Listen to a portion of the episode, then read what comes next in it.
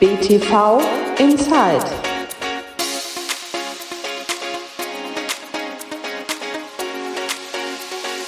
Hallo und herzlich willkommen zu einer neuen Folge von BTV Inside, dem Podcast des Bayerischen Tennisverbandes. Ja, es ist schon wieder der letzte Dienstag des Monats und das heißt, BTV ist zurück und BTV ist zurück mit einem Thema aus dem Bayerischen Tennisverband, mit einem Thema, das die Vereine betrifft, mit einem Thema, das die Verbände, den Verband betrifft, ein echtes BTV-Thema. Ja, und dann, wenn wir in den Kalender gucken, sehen wir auch, heute Dienstag ist der 31. Mai, also länger konnten wir nicht warten mit der Veröffentlichung. Also das ist, wenn der Dienstag so spät ist, dann haben wir zwar noch eine Woche Zeit zur Vorbereitung, aber natürlich ist der Podcast auch eine Woche später draußen.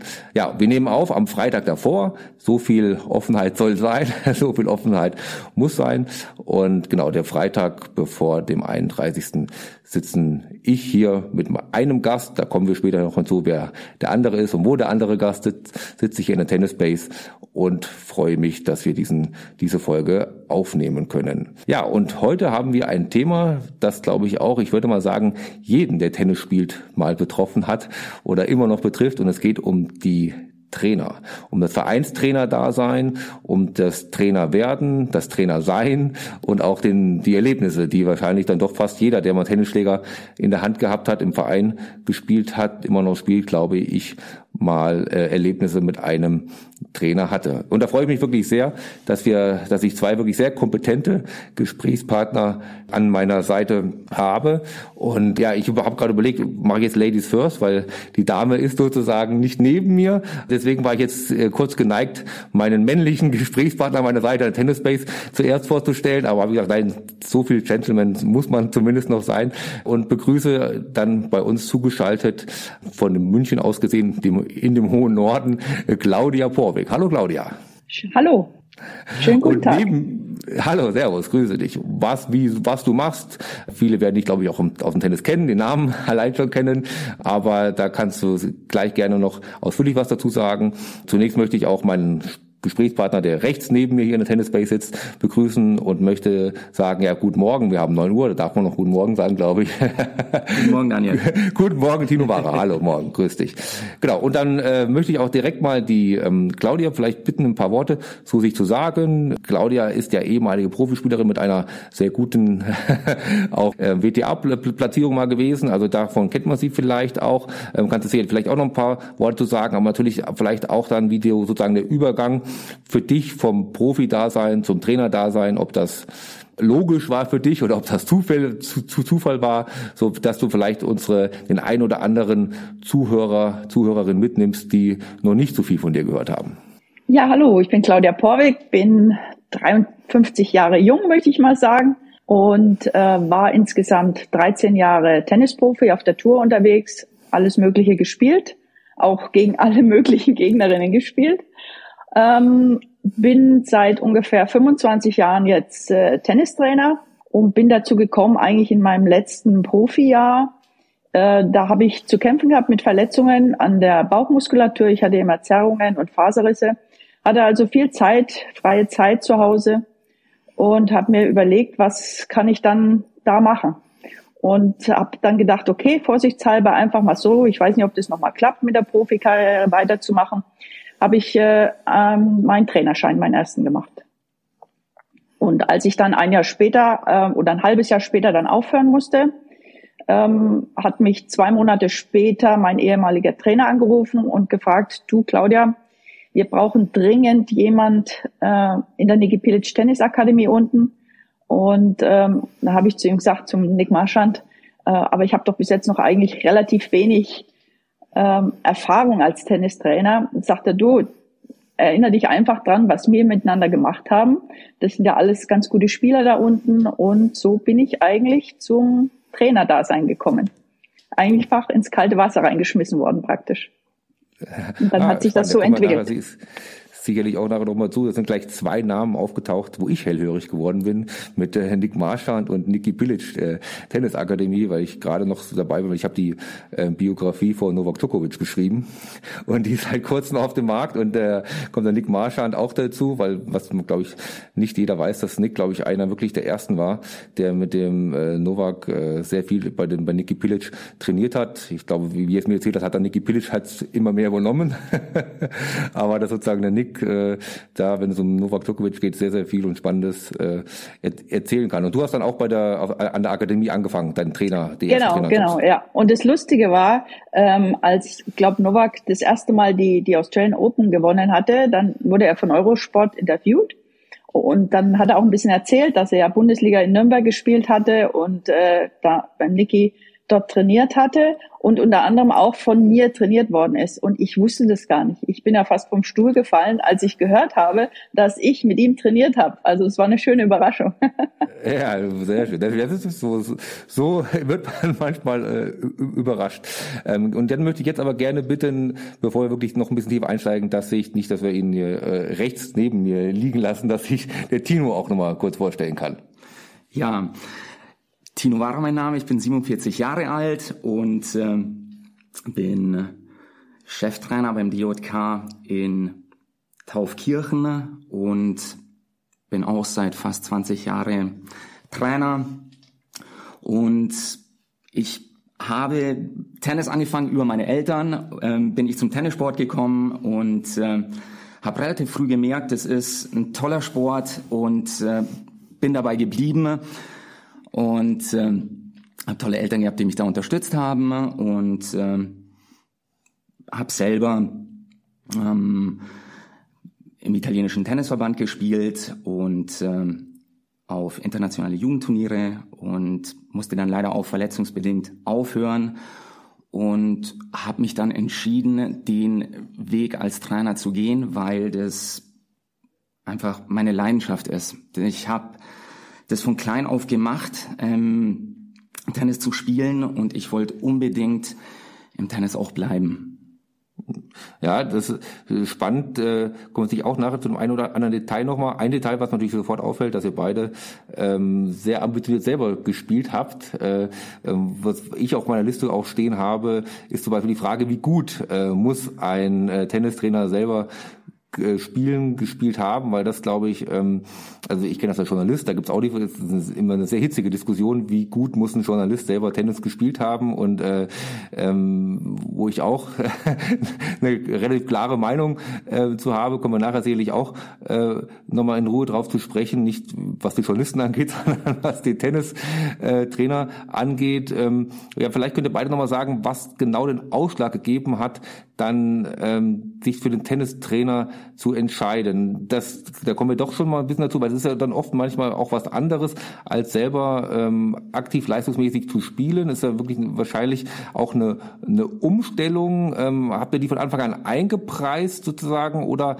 habt ihr das sozusagen mit dem Learning by Doing äh, äh auch die Leidenschaft dafür entdeckt? Ich gucke gerade Claudia an, übergebe ich noch einmal gerne zuerst der Dame Richtung Norden. Ne, mir hat es einfach Spaß gemacht, ähm, als ich angefangen hatte, den Kindern was, was beizubringen aus, aus meinem Erfahrungsschatz. Ich meine, das waren ja jetzt keine Anfängerkinder, mit denen ich zuerst zu tun hatte, die ersten zwei Jahre, sondern die konnten alle schon, schon gut spielen. Und ähm, dann einfach äh, Kleinigkeiten, Kniffs, Tricks, äh, natürlich ging es da auch um äh, Technik und alles, aber einfach kleine Sachen, die ihnen dann sofort weitergeholfen haben oder auch einfach die Tatsache, dass ich mich in sie hineinversetzen konnte ähm, in bestimmten Spielsituationen, sei es wie, wie macht man vor, vor vollem Publikum, wie da ist jeder nervös, ist klar, wie geht man damit um und solche Sachen. Also das hat mir riesig Spaß gemacht, die die Kinder da ein bisschen ähm, denen da ein bisschen was zu helfen oder beizubringen. Und äh, bei dir, Tino, du warst wahrscheinlich auch erstmal, äh, musstest dich ein bisschen zurückschrauben, was die eigenen spielerischen Ambitionen angeht. War das schwierig?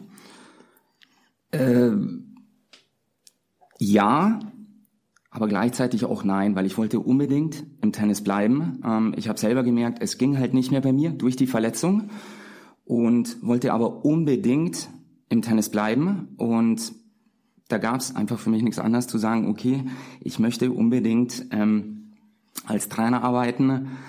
Und wie die Claudia schon sagt, also diese, diese, dein Wissen weitergeben, ähm, auch diese Erfolge zu sehen dann bei den Kindern oder Spielerinnen, Spieler, ähm, ist was Wunderschönes. Ja, die begleitest du auch und äh, einfach eine tolle Sache. Ja. Und ähm, Claudia, wie ist bei dir momentan sozusagen deine Anbindung ins Trainerdasein? Ich habe das äh, im Vorfeld ein bisschen gelesen. Du hattest ja auch, abgesehen von Niki Pilic, der ganz am Anfang immer wieder auch auf Tennisschulen ähm, bist du aktiv gewesen. Du bist ja jetzt sozusagen keine klassische ähm, Vereinstrainerin jemals gewesen, oder? Du hast von Anfang an dann immer dir dich doch, ich, ich, ich sehe schon ein energisches, äh, ein widersprechendes Nicken auf der anderen Seite. Dann kannst du, glaube ich, dazu besser was zu sagen als ich. Ja, ich bin ähm, doch eigentlich schon klassische Vereinstrainerin mittlerweile. Also ich habe äh, zwei Großvereine und einen etwas kleineren Verein hier in der Umgebung und äh, fühle mich da richtig wohl, macht mir Spaß. Also ich bin jetzt nicht mehr, äh, schon länger nicht mehr im, im Leistungssport so tätig, sondern mache auch viel Breitensport und das, das macht mir eigentlich auch viel Spaß jetzt, weil da kriegt man sehr, sehr gutes Feedback gleich zurück. Also bei Kannst den, du kurz sagen, welche, welche Vereine das sind, dass man ungefähr ja, verorten das ist können, in, in Nürnberg der TSV Altenfurt, in Fürth der TV Fürth 1860 und in Erlangen Erlangen-Eltersdorf. Okay. Und ähm, Tino, du bist, wenn ich das äh, richtig mitbekomme, du bist ja fest angestellter äh, Trainer bei einem Verein, oder? Richtig, beim SV Diod Kaintaufkirchen. Ja, und ähm, ist das sozusagen eine bewusste Entscheidung oder ähm, was ist, was sind aus deiner Sicht sozusagen die Vor- und Nachteile äh, bei einem Verein angestellt, in Anführungszeichen nur bei einem Verein vielleicht tätig zu sein? Ähm, ich habe mich entschieden, den Weg zu gehen, weil ich muss schon sagen, ähm, die Pandemiezeit war eine schwere Zeit, ja, ähm, denke ich für für uns alle. Und ähm, das Angestelltenverhältnis ist natürlich so, ich habe dadurch ein geregeltes Einkommen, Sommer wie Winter, ähm, weniger Personalsorgen auch, ja, ähm, da ich ja auch eine Tennisschule hatte, über 17 Jahre ähm, und auch mehr Sicherheit eben, ja, zu Pandemiezeiten. Ja, ja klar, das glaube ich auch, haben wir auch ja in unserem Podcast immer wieder drüber gesprochen. Auch ähm, habe ich auch mit Nick Marschand mal ein langes Interview drüber gemacht über die Pandemiezeiten und äh, da war das mit Nick habe ich da äh, drüber diskutiert, was Profi sein eigentlich definiert, weil wir, weil Nick ja auch der Meinung war, nicht zu Unrecht, dass ja nicht nur die Profis, die um die 300 in der Welt ihr Lebensunterhalt davon äh, finanzieren, sondern auch die Trainer sind ja auch im Endeffekt Profi, weil die professionell äh, ihren Lebensunterhalt aus dem Tennis raus äh, beschreiten. Aber ich glaube, da können wir froh sein, dass das zumindest abgeschwächt äh, nur noch vorhanden ist und wir hoffen, dass es nicht, nicht nochmal äh, in die Richtung geht. Ähm, Claudia, was hat für dich ähm, der Trainer ganz allgemein gefragt für eine Rolle in einem Verein? Also es ist fast mit die wichtigste Person, weil der Trainer auch dafür sorgt, dass immer wieder Nachschub kommt praktisch im Vereinsleben, sei es jetzt mit Kindern, sei es jetzt mit Erwachsenen. Also der belebt also praktisch den, den Verein. Und ganz wichtig ist dann natürlich auch die Zusammenarbeit mit den Vereinsoberen, den Präsidenten, dem Jugendwart, dem Sportwart. Und wenn das alles passt, dann kann man da wunderbar erfolgreich arbeiten. Hast du da noch was hinzuzufügen? Hat die Claudia was vergessen, Tino? Ähm, Nein, hat sie nicht. Hat sie nicht. Ich auf jeden Fall eine ganz, ganz, ganz wichtige Person, ja, ähm, weil wir vor Ort sind, wir das täglich leben auch, ja, ähm, wir sehen die ganzen Spielerinnen und Spieler und ähm, schauen das, wie die Claudia schon sagte, ja, Nachschub, ähm, Braucht man. Braucht man. Ja, ja, absolut, ja, das stimmt, ja. Jetzt äh, hast du eben dein Alter gesagt, da war ich fast ein bisschen äh, nicht erschrocken, weil ich hätte dich ehrlich gesagt jünger geschätzt, wenn du, wenn du so neben mir sitzt, Tino. Das heißt, du hast ja auch schon eine äh, Erfahrung, nicht nur eine gewisse, sondern eine absolute Erfahrung, kannst das wahrscheinlich auch gut einschätzen. Wie hat sich denn das verändert? So, jetzt abgesehen die Pandemiezeiten, lassen wir jetzt noch ein bisschen außer, außen vor, aber so die, ähm, die Jugendlichen, das Arbeiten mit Jugendlichen, ist das schwieriger geworden? Einfacher geworden, dass vielleicht die, die da sind, motivierter sind, das sind und es sind weniger, keine Ahnung. Ähm, wie würdest du sozusagen die Veränderungen äh, in deinem Beruf beschreiben, so in, über die Jahre? Meiner Meinung nach hat sich wenig verändert, weil wenn der Trainer vorbereitet in den Unterricht auch geht, ja, ähm, es ist so, dass die Kinder davon auch profitieren und der Trainer motiviert ist in einer Stunde und ich denke, das ist mit das Wichtigste, ja. Das ist, das ist die Synergie dann, ja, das zwischen allen dann. Zwischen allen. Und die war, würdest du sagen, immer schon so, oder verspürst du keinen Synergieverlust über die Jahre? Nee, ich nicht, nein.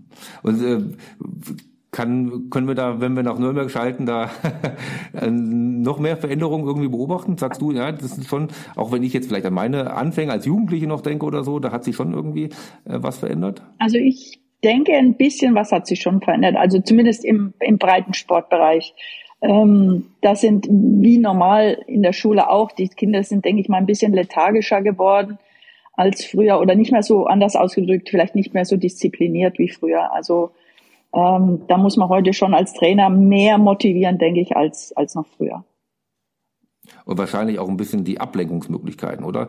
Die es auch heute gibt. Ne? Also ich habe irgendwie das Gefühl, dass es man äh, oft, wenn es im Tennis dann irgendwann mal nicht mehr so Lust hat, mal eine Woche, dann macht man halt, ich sage jetzt mal, wenn man hier so um München rumguckt, Baseball oder, oder macht Football. Also man, äh, es gibt halt so viele andere Möglichkeiten. Äh, bei, äh, ich komme jetzt aus einem aus einem Dorf mit 500 Einwohnern, wo es damals, das, zur Bäckerzeit gab es dann da zwei Tennisplätze, aber das war es dann auch vielleicht noch ein Fußballplatz nebenan. Und äh, ich habe schon das Gefühl, dass natürlich manchmal so der Exit-Weg äh, relativ leicht gemacht wird oder auch gerne oder zu leicht genommen wird, sagen wir es mal so ja, die Zeit, wo die Kinder auf dem Tennisplatz verbringen, ist auch viel, viel weniger geworden durch die schulischen Anforderungen.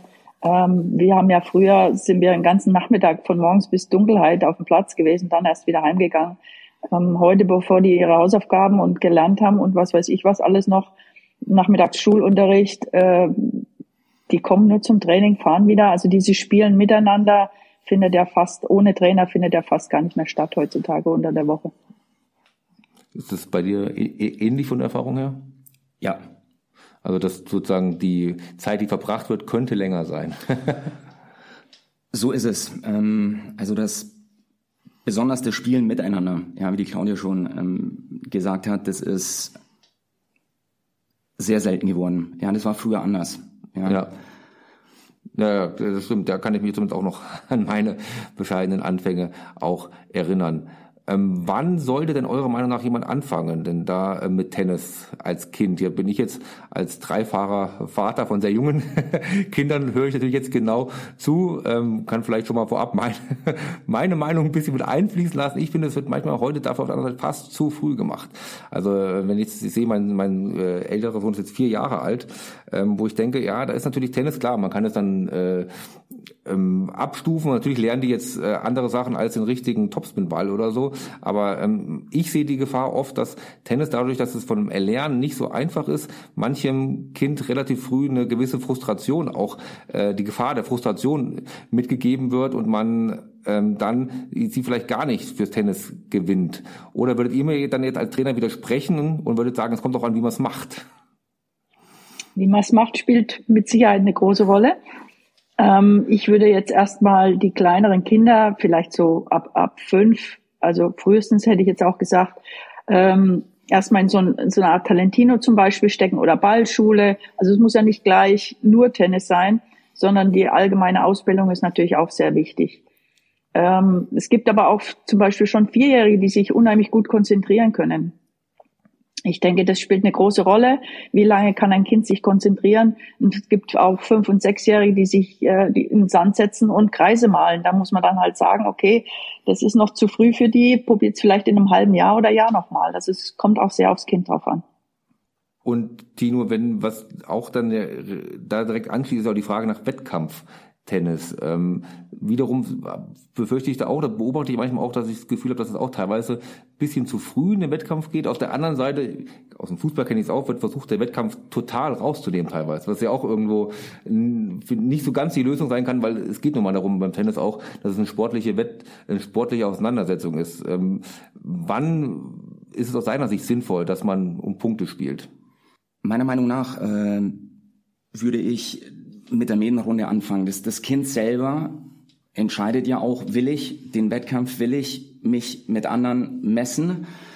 Und wenn das so ist, dann soll er natürlich mit der Medenrunde auch starten und mit den Turnieren. Ja, aber ich denke, ja, dass wir Trainer auch ähm, unsere Meinung dazu geben. Und wenn wir sehen, dass das Kind überfordert ist und es noch nicht der richtige Zeitpunkt ist, dann wird es auch nicht so sein, dass wir sagen, okay, hey, warte lieber noch ein Jahr und ähm, ähm, fang dann erst an mit dem Wettkampftennis, mit dem Turniertennis. Ja. ja. Da habt ihr ja auch wahrscheinlich über die Jahre ein Gefühl entwickelt, ja. ähm, wann, wann wer wo wie bereit ist. Ähm, und Claudia, es gibt eines der Stichwörter, die ich mir aufgeschrieben hat, lautet auch äh, Trainermangel. Ähm, wo ich mir immer nicht so ganz der Meinung bin oder nicht sicher bin. Gibt's den? Ist, wie ist da eure Erfahrung? Ich meine, ihr in äh, Tennis, äh, man meldet auf der anderen Seite ja auch immer wieder neue Rekordzahlen, was so die Mitglieder angeht und so und, und oder zumindest auch ansteigende Zahlen, auch durch Corona, war Tennis ja glücklicherweise eine der Sportarten, die durch die weitgehend kontaktlose äh, Betreiben profitiert hat. Ähm, aber du sicherlich auch über die Jahre konntest auch beobachten. Gibt es einen Trainermangel? Definitiv, definitiv. Also es fängt schon mal an, dass man kaum mehr jemanden findet, der ähm, das Ganze über einen längeren Zeitpunkt machen möchte. Also ich früher hat man immer Studenten gehabt, die sich gern was dazu verdienen wollten und auch Trainerscheine hatten, weil Tennis einfach, denke ich mal, der, einer der leichtesten oder leichteren Jobs ist, die man nebenher machen kann neben dem Studium. Ähm, ich weiß nicht, ob sich das jetzt irgendwie geändert hat durch andere Studienzeiten oder ähm, mehr Lernen oder es ist wirklich schwierig geworden, heute auch noch äh, Studenten zu finden, die das, die das gerne machen würden für ein oder zwei Nachmittage. Also das ist definitiv anders. Ja, also ich war genauso ein Student, der mit dem Trainerschein dann auch sich das ähm, in der Tat neben dem Studium noch ein bisschen äh, Geld verdienen konnte. Und äh, stimmt, das war in der Tat relativ nicht einfach, aber ich habe durch ich habe Sport studiert und dadurch dann auch den Trainerschein gehabt und konnte mir dadurch parallel ähm, gut was dazu verdienen. Und jetzt wo du sagst, wenn ich so überlege, von den Jüngeren auch im Verein fällt mir da kaum jemand ein, der das heutzutage so macht? Oder ähm, hast du da andere Erfahrungen, Tino, positivere? Nein, habe ich nicht. Ähm, es ist tatsächlich schwer geworden, Trainer zu finden. Ähm, zudem kommt ja noch dazu, dass viele Vereine auch keine eigene Halle haben. Jetzt kannst du die im Sommer einigermaßen beschäftigen mm, und im Winter kommt dann das Problem, dass einfach Hallenplätze nicht vorhanden sind oder man bekommt eben nicht die gewünschte Anzahl der Stunden, ja, wenn man sich irgendwo einmietet. Ich denke, das ist auch ein Punkt, das dazukommt. Ja, im Sommer ist es natürlich einfacher, aber das Problem ist, die dann zu halten. Ja, wenn es dann ins Wintertraining auch geht.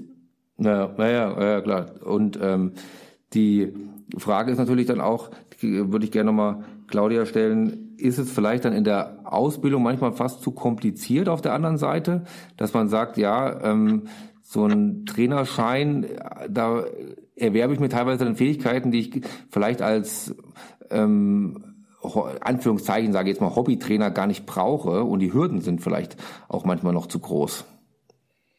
Oh, das ist jetzt eine ganz gute Frage. Ähm, um, ich glaube, um den C-Trainerschein zu kriegen, musst du ja erstmal einen Einstiegslehrgang machen. Den kannst du vor Ort machen, aber dann musst du zum Beispiel, ich glaube, es sind insgesamt dann nochmal zwei Lehrgänge, musst du ja äh, nach München, nach Oberhaching. Das kostet wiederum Zeit. Du musst die Zeit haben, eine Woche dahin zu gehen und äh, dann auch dann die zweite Woche mit Prüfung und so zu machen. Ähm, ist die Frage, haben die Leute Zeit, das zu machen?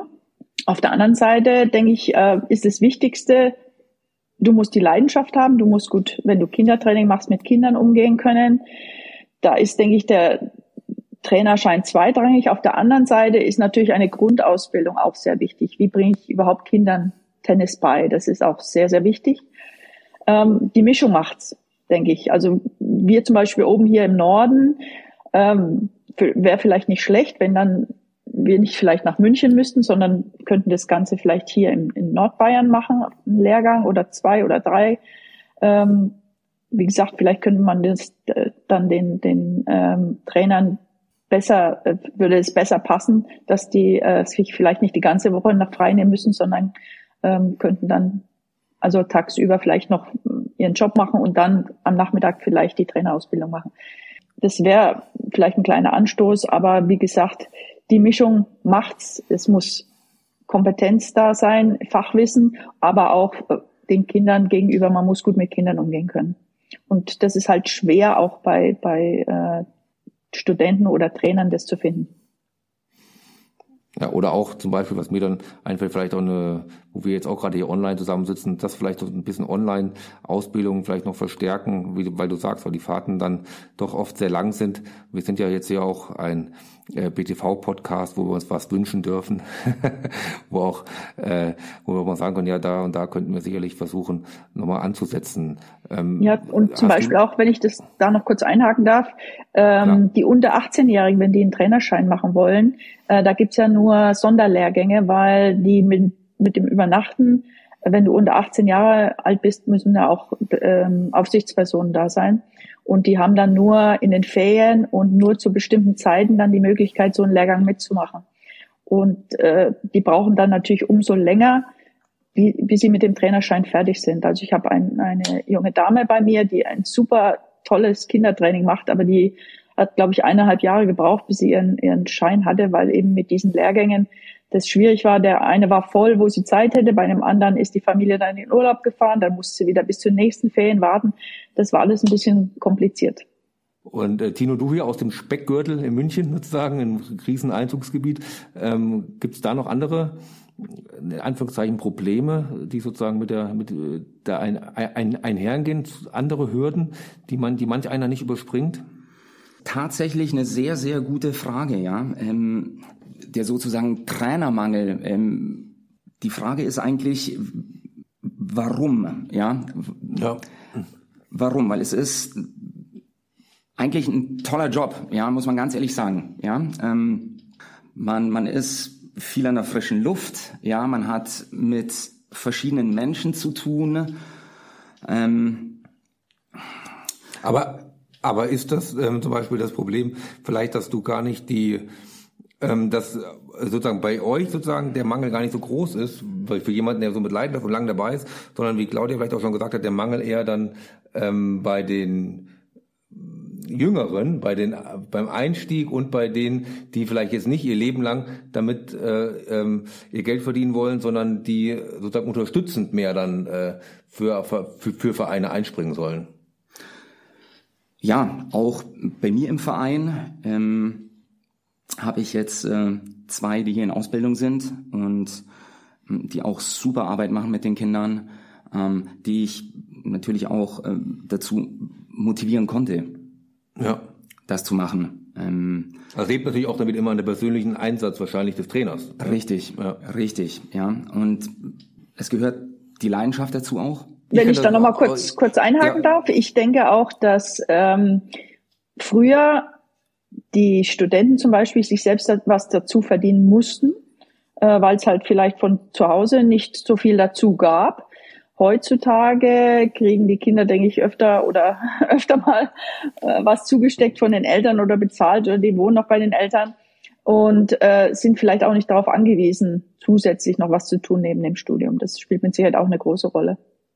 Aus meiner persönlichen Erfahrung kann ich vielleicht nur sagen, dann kommen wir nämlich gleich zum dem letzten Themenblock, den ich mir noch groß aufgeschrieben hatte. Aber es ist natürlich auch, ich habe relativ ambitioniert auch gespielt, ähm, relativ viel Turniere gespielt und dann ist es natürlich auch eine Umstellung, dann auf dem Trainerplatz zu stehen, weil du ja dann meistens nicht äh, einen jungen Novak Djokovic auf der anderen Seite hast, die die trainierst, sondern du trainierst dann äh, oft wirkliche Anfänger und das ist halt dann wirklich was anderes, ähm, wie wenn du ähm, irgendwie leistungsmäßig unterwegs bist im Tennis. Das, muss man, das muss man sich zumindest bewusst sein. Auch als sozusagen Aushilfstrainer möchte ich sie, möchte ich mich mal nennen damals, dass es wirklich ähm, dann viel, viel mehr um die Motivation überhaupt auf den Platz zu gehen. Ne? Für einen selber, wenn man dann mit Anfang 20 viel Turniere steht, äh, spielt oder so, da ist man, äh, ist es überhaupt kein Problem, motiviert zu sein. Da will man selber am liebsten die ganze Zeit auf dem Platz stehen und dann auf einmal hat man dann Kinder, das ist ja ganz normal, auch in dem Alter, aber die wirklich, wie, wie, wie du sagst, die irgendwie Kreise in den Sand malen. Und das ist natürlich dann was, äh, muss man sich zumindest bewusst sein. Und da habe ich manchmal auch das Gefühl, dass sich das nicht auch nicht jeder bewusst ist, der sozusagen sagt, ja, ich kann ja selber gut spielen. Ich kann ja selber äh, Tennis spielen, dann klappt das schon irgendwie und dann auf einmal ist man dann aber damit beauftragt, irgendwie so eine Gruppe von vier, sechsjährigen zu bändigen. Ne? Das ist, glaube ich, schon äh, nicht so ohne. Ja, ich meine, äh, guter Spieler heißt nicht automatisch guter Trainer, ganz klar. Also äh, das sind diejenigen, die nicht so gut spielen, aber gut mit Kindern oder Menschen umgehen können, weitaus besser dran. Das ist ganz klar. Äh, als aber, guter Spieler muss man sich einfach mehr zurücknehmen dann. Und genau, dann nämlich apropos Spielen, da wollte ich Claudia gerne noch mal fragen, wie oft spielst du denn noch? Äh, die Medenrunde, die Punktspielrunde läuft gerade, äh, ist gerade mittendrin, die ersten zwei, drei Spieltage sind rum. Bist du da noch aktiv oder wie oft spielst du wirklich selber noch in der Woche zum Beispiel? Am, also ich äh, spiele selber, seit ich aufgehört habe, nicht ein einziges Mal für mich selber, also seit 25 Jahren nicht mehr. Äh, Spiele aber noch fleißig äh, Medenspiele mit. Also habe gestern erst wieder eins gehabt und ähm, heute dementsprechend Muskelkater, wie jeder andere auch. Und ähm, nimm das Training mit dem Besseren eigentlich als Sparring für mich selber dann her, ja. Also da bin ich, freue ich mich auch, wenn ich äh, richtig Bälle mitschlagen kann mit denen, das, das ist schön. Aber selbst also, trainieren tue ich nicht mehr. Habe ich richtig verstanden, weil manche machen es ja genau andersrum. Also du spielst nur Punktspiele, machst aber sonst keine sozusagen Trainings, Trainings äh, unter der Woche. Triffst dich mit niemandem mehr und sagst, können wir mal ein paar Runden, eine Runde spielen oder so? Nee, genau richtig. Also vom Spielerischen her langt es immer noch. Ähm, ja, läuferisch wird's, wird's hart. Aber darfst du deinen Gegnerinnen dann auch nicht immer sagen. Das ist ja wahrscheinlich auch dann frustrierend, gegen jemanden dann zu spielen, der, für den es reicht, nur äh, bei den Punktspielen aktiv zu sein. Wahrscheinlich schätze ich mal, zumindest äh, reicht es meistens noch wahrscheinlich. Ne? ja, ja, ich, ich darf ja jetzt auch langsam meine Altersklasse spielen, also Damen 50. Da, da ist es okay. Und Tino, bei dir? Wie sieht bei dir mit, wie oft kommst du noch zum eigenen Spielen? Ähnlich wie bei der Claudia sozusagen ähm, trainiere ich selber gar nicht, ähm, weil mir fehlt schlichtweg die Zeit dazu. Ähm, und in der Medienrunde habe ich meine drei bis vier Einsätze und das reicht dann auch. Ja. ja, aber jetzt darfst du dein Licht ja auch nicht so total unter den Scheffel stellen. Ich weiß es ja so ein bisschen, äh, dass du jetzt ja auch nicht, äh, ich möchte niemanden äh, disputierlich sagen, der in der Kreisklasse spielt, aber du bist ja jetzt, spielst ja jetzt auch nicht, wenn du spielst, spielst du ja auch nicht in der Kreisklasse. Nein, das stimmt, das stimmt, das stimmt. Ich spiele ja hier in 40 Regionalliga und äh, geht's auch noch ordentlich zur Sache, macht auch Spaß, aber ich komme selten zum Trainieren. Eigentlich nur mit guten Spielern im Unterricht, ähm, aber selbst fehlt mir einfach die Zeit. Hast du äh, aber auch vielleicht bei Claudia ein paar Jungs, die irgendwie ganz gut spielen, wo man zumindest ein bisschen ja habe ich, ähm, hab ich im Training so das Gefühl so bekommt. Habe ich, habe ich und da bin ich sehr dankbar für. Mit denen bekomme ich auch das Gefühl und äh, bleibe ich da am Ball. Bisschen, bisschen, bisschen, bisschen, bisschen bleibt man noch am Ball. Zum, zum Schluss vielleicht noch eine kleine Wünsch dir was Runde, Wünsch dir was Frage. Ähm, Claudia, wenn du in die Zukunft blickst, was glaubst du, was sollte sich für dich verbessern? Wie siehst du, bist du, bist momentan super happy oder sagst du, na, da die eine oder andere Entwicklung, wir haben es ja eben schon mal kurz angesprochen, aber vielleicht fällt dir noch was anderes ein, wo du sagst, na, das würde ich mir vielleicht auch für Kollegen, die nachkommen, wünschen, dass man da, dass da vielleicht auch ein bisschen was noch geändert wird oder sind wir weitgehend happy? Also ich denke, mit unserer Sportart sind wir ganz gut dabei, auch in Krisenzeiten. Ähm, für mich persönlich würde ich mir gerne noch den ein oder anderen Studenten mehr wünschen, der ein bisschen Zeit hätte, Training zu geben, weil ich, äh, wie gesagt, wie du schon vorhin gesagt hast, der Sporttennis boomt. Und ähm, wenn man sich Mühe gibt, dann kommen, kannst du auch wieder viele, viele neue Kinder und auch Erwachsene. Also es gibt jetzt im Moment auch sehr, sehr viele Einsteiger Erwachsene, zumindest bei uns hier im Norden. Ähm, und äh, wie gesagt, man muss nur, man braucht nur genügend Trainer, um das Ganze dann auch abdecken zu können. Tino, wenn ich zu dir blicke, ähm, ich glaube fast, du würdest das Gleiche wünschen. Ein paar junge Kollegen, die motiviert sind, die Richtig. sozusagen auch den äh, arrivierten Trainer sozusagen zur Seite stehen. Das ist, das ist korrekt, das ist richtig. Ähm, ich kann nur sagen, traut euch, es ist echt ein toller Job ähm, und es macht richtig Spaß, auch die Spieler und Spielerinnen zu begleiten. Habt keine Angst vor den Zeiten, sage ich immer, weil es doch ähm, relativ lang ist.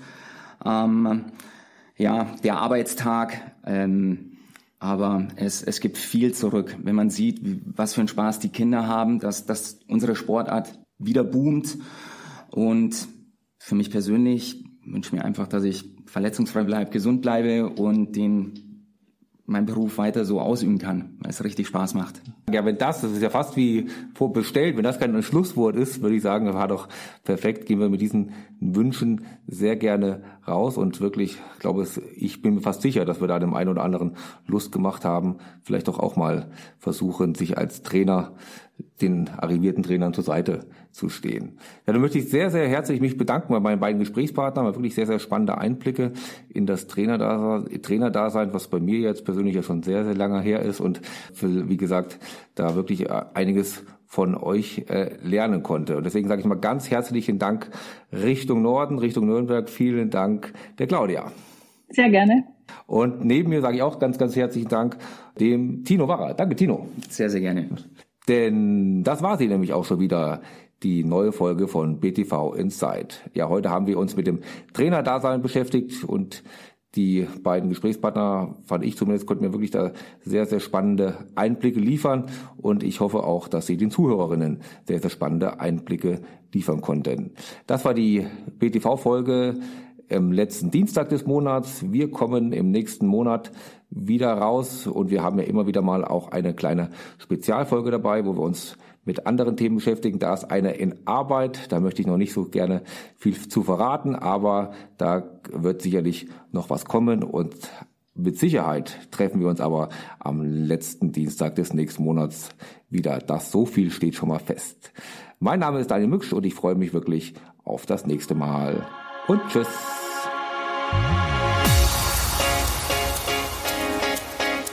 BTV Inside.